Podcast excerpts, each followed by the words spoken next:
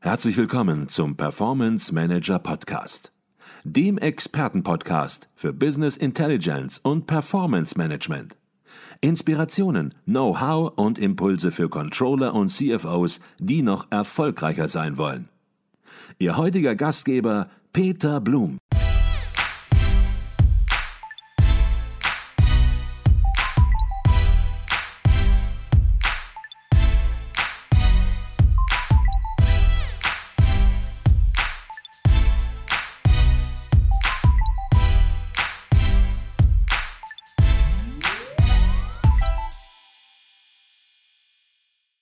Herzlich willkommen im Performance Manager Podcast. Mein Name ist Peter Blum. Ich bin auf dem Management und Controlling Kongress 2022 und bei mir ist Christoph Martin. Er ist Head of Controlling, Accounting und Risk bei der ThyssenKrupp Steel Europe in Duisburg. Die deutsche Stahlindustrie, die ist ohne Frage eine Schlüsselindustrie in Deutschland, innovationsstark, ist sie sowohl auf der Produktseite als auch auf der Produktionsseite, teilweise natürlich auch getrieben durch die Umfelder. Und wir wollen uns heute genau darüber unterhalten, da Innovation nicht einfach nur vom Himmel fällt, sondern auch gestaltet werden muss und welche Rolle das Controlling dabei spielt. Darüber wollen wir uns austauschen. Doch zunächst mal herzlich willkommen im Performance Manager Podcast, Christoph Martin. Vielen Dank, Herr Blum. Ich freue mich, hier zu sein. Herr Martin, der Vortrag, den Sie hier auf der Mancon halten, der lautet ThyssenKrupp Steel Europe, ein Unternehmen und sein Controlling im Wandel. Und ja, Sie bringen viele Ideen, viele Impulse rüber, aber am Ende, denke ich mal, haben Sie so eine Kernbotschaft, wo Sie auf jeden Fall sicherstellen wollen, dass die bei den Teilnehmern ankommt. Was ist die Kernbotschaft?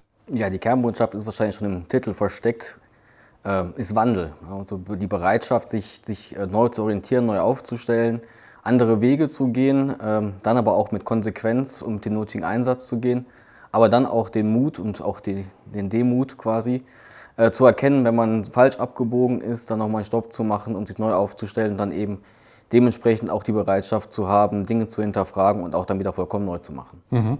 Jetzt ist es so, das Unternehmen ThyssenKrupp Steel, das ist bekannt, Thyssen ist bekannt, ähm, aber vielleicht können Sie das Unternehmen noch mal ein bisschen vorstellen und auch sich selbst ein bisschen äh, präsentieren. Sehr gerne. Ja, ThyssenKrupp ist bekannt und ich glaube, bei den meisten ist ThyssenKrupp auch bekannt für Stahl. Ähm, dabei ist äh, Steel Europe nur ein Segment von sechsen im Konzern aber wir sind mittlerweile das größte Segment mit dem größten Umsatz, mit den meisten Mitarbeitern. Ja, und äh, sind eben dafür da, Flachstahl zu erzeugen und das auch äh, als größtes Stahlunternehmen in, in Deutschland. Wir haben die größte Produktion, dementsprechend auch den größten Hebel ähm, und sind aber auch am anfälligsten für vieles, was in unserer Wirtschaft passiert, weil wir eben als Grundlagenindustrie ähm, relativ früh einen Zyklus immer mitbekommen und das hat die letzten Jahre bei uns sehr intensiv gemacht, sehr interessant gemacht, auch gerade für einen Controller weil man eben das Auf und Ab der deutschen Wirtschaft und auch gerade der Kernindustrien der deutschen Wirtschaft hautnah miterlebt. Ähm, ich selber erlebe das schon seit 15 Jahren mit. Ich bin ähm, gebürtiger Duisburger, habe auch in Duisburg studiert, Wirtschaftswissenschaften, bin also von der Ausbildung her Kaufmann, da immer auch schon sehr auf den zahlenlastigen Themen gewesen und habe dann sehr bewusst, weil ich Controlling erst so richtig spannend finde, wenn man was zum Anfassen hat, dann auch in der Industrie angefangen und habe dann 2007 als Trainee bei ThyssenKrupp Stahl in Duisburg angefangen, habe vier Jahre lang die Metallurgie begleitet, also die Flüssigphase Roheisen-Rohstahlerzeugung, äh, was für einen Controller wahnsinnig spannend ist, weil man da mit großen Zahlen hantiert, aber auch schon relativ früh einen Einfluss bekommt, weil man eben aus dem Controlling heraus sehr gut steuern kann. Habe das vier Jahre lang sehr gerne gemacht, habe dann für mich selber gemerkt, ich muss mal was anderes machen. Habe dann die Seiten gewechselt, bin dann aus der Flüssigphase in die feste Phase gewechselt, auch im Controlling wieder. Bin Teamleiter geworden fürs Produktionscontrolling Walzen und Veredeln. Das ist also alles, was in einem Stahlwerk ab der Bramme angeht, also Warmwalzen, Kaltwalzen und Veredeln.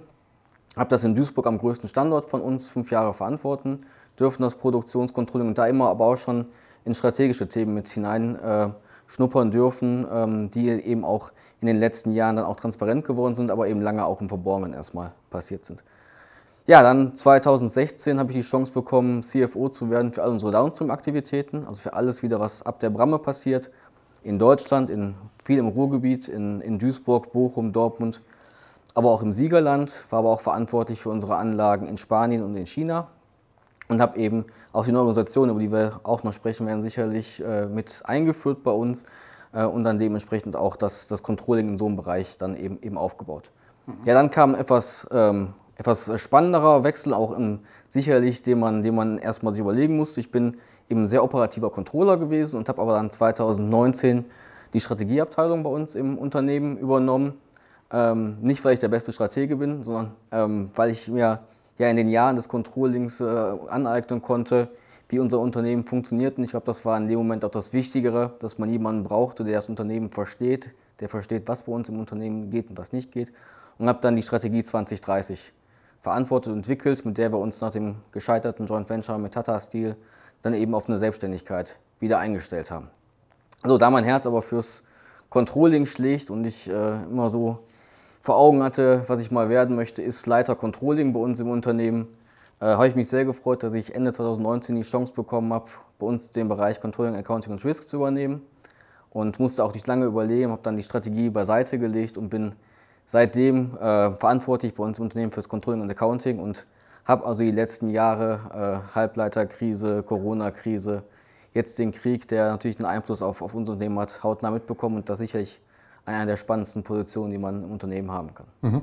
Über viele Dinge, die Sie gerade angesprochen haben, auch die Strategie 2030, da werden wir auch gleich noch zu sprechen kommen. Kommen wir nochmal zurück zum Ursprung, zum Ausgangspunkt. Sie haben gesagt, äh, dass ThyssenKrupp-Stil durchaus anfällig ist von dem, was so in der Wirtschaft, im wirtschaftlichen Umfeld passiert. Vielleicht können Sie das noch ein bisschen konkretisieren.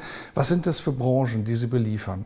Ja, wir sind ähm, sehr stark in unserem Portfolio, abhängig von der Automobilindustrie, äh, was in guten Zeiten eigentlich so das beste Portfolio ist, was Sie im Stahl haben können, weil es ist der hochwertigste Stahl, den kann auch nicht jeder kopieren.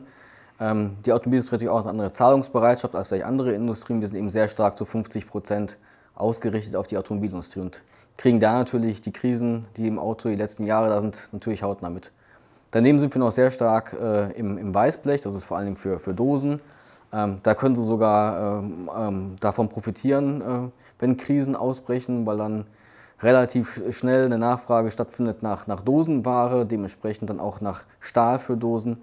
Da profitieren wir sicherlich auch mal von der Krise, aber in anderen Industrien, wie beispielsweise weiße Ware, kriegen wir auch aktuell mit, dass die Menschen äh, sich keinen kein Wäschetrockner mehr, mehr leisten können oder leisten wollen, keinen Staubsauger mehr leisten wollen. Und auch da drin steckt natürlich immer, immer Stahl. Und deswegen kriegen wir sehr, sehr früh mit, wenn die Konjunktur schwächelt, weil dann eben auch das Kaufverhalten unserer Kunden sehr schnell nachlässt. Mhm. Jetzt ist ThyssenKrupp Steel zwar eine Einheit in gewisser Weise, aber besteht aus verschiedenen Gesellschaften. Und zwei Drittel des Umsatzes wird nur in einer einzigen Gesellschaft sozusagen erzielt. Das ist die ThyssenKrupp Steel AG.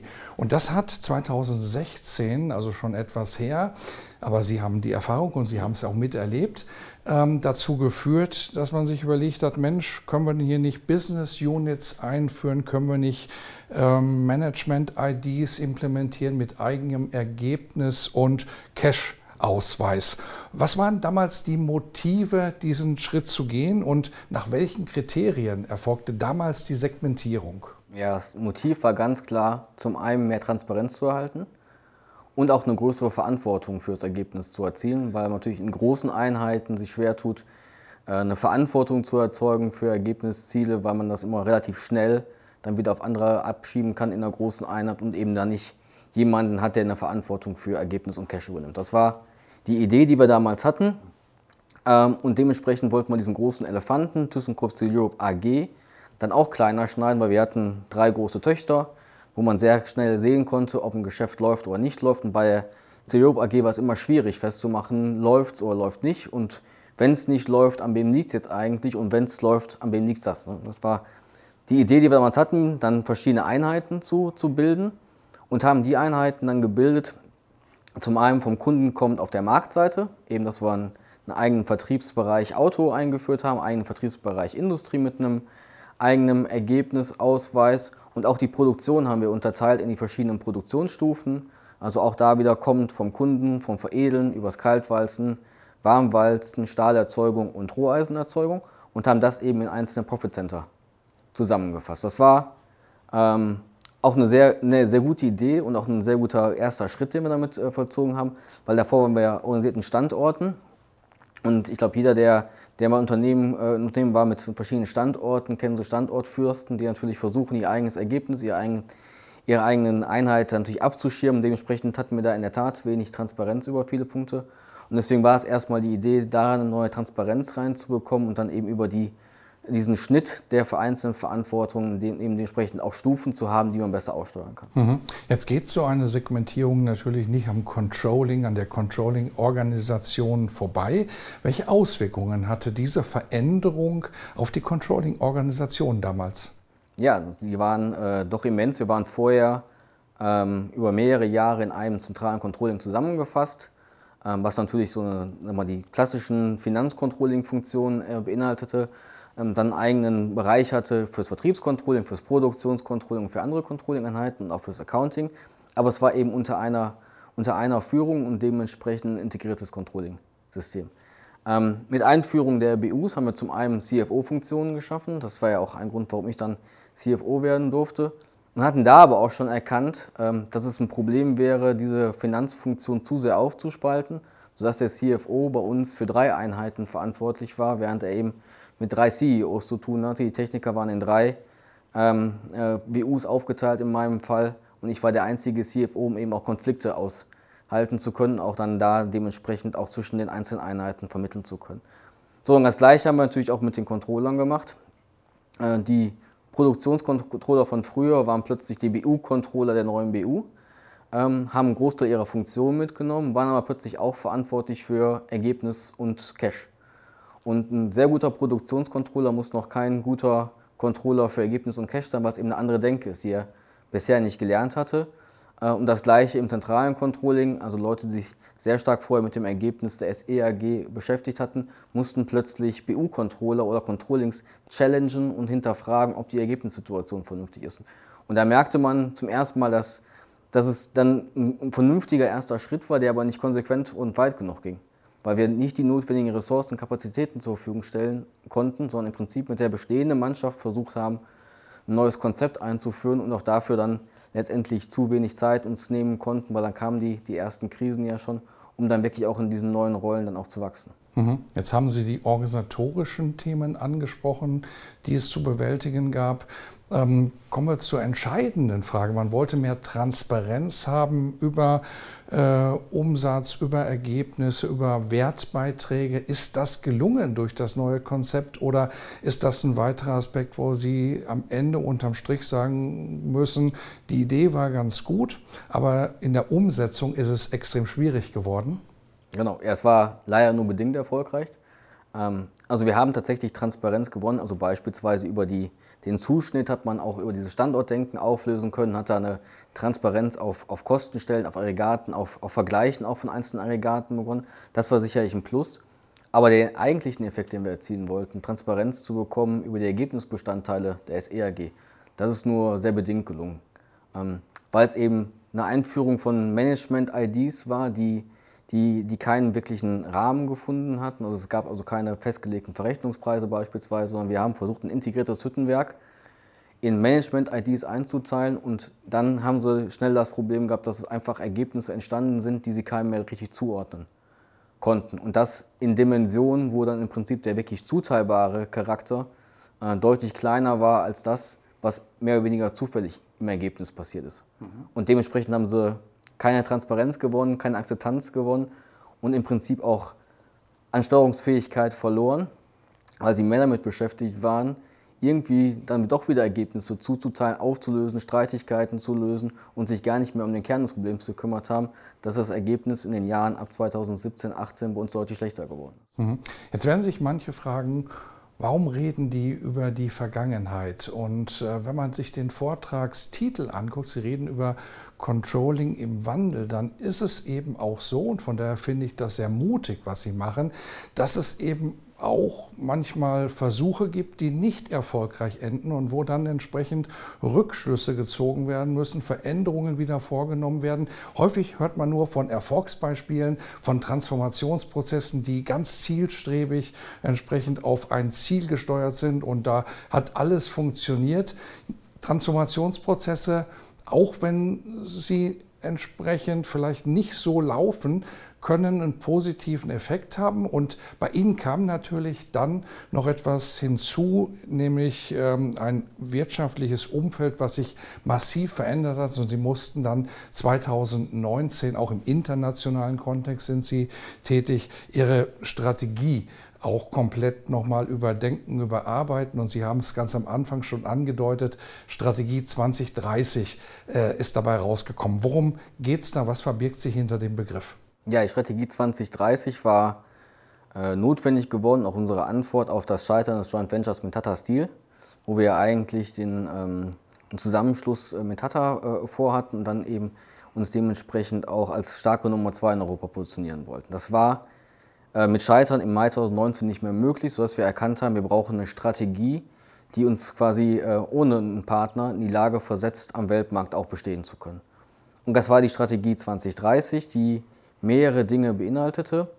Die beinhaltete zum einen, dass wir ähm, nochmal stärker unser Portfolio geschärft haben. Wir sind nochmal stärker äh, Richtung Automobilindustrie äh, in der Ausrichtung. Wir sind nochmal stärker auch Richtung äh, Elektroband äh, für Automobilindustrie, aber auch beispielsweise für Transformatoren abgebogen.